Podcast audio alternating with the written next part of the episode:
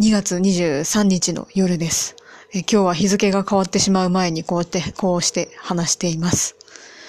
えー今朝は某ファストフードチェーン、エムドナルドの朝ごはんを食べに、はるばる歩いて行ってきました。えー食べたのはホットケーキとメキシカンブリトーですね。まあ、あのお店は、あのサービスも味も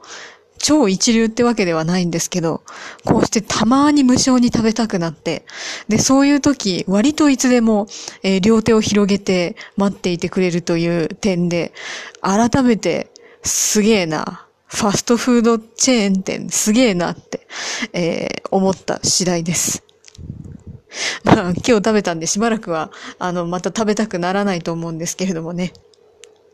えーまあ、このように相変わらず食欲旺盛で過ごしております。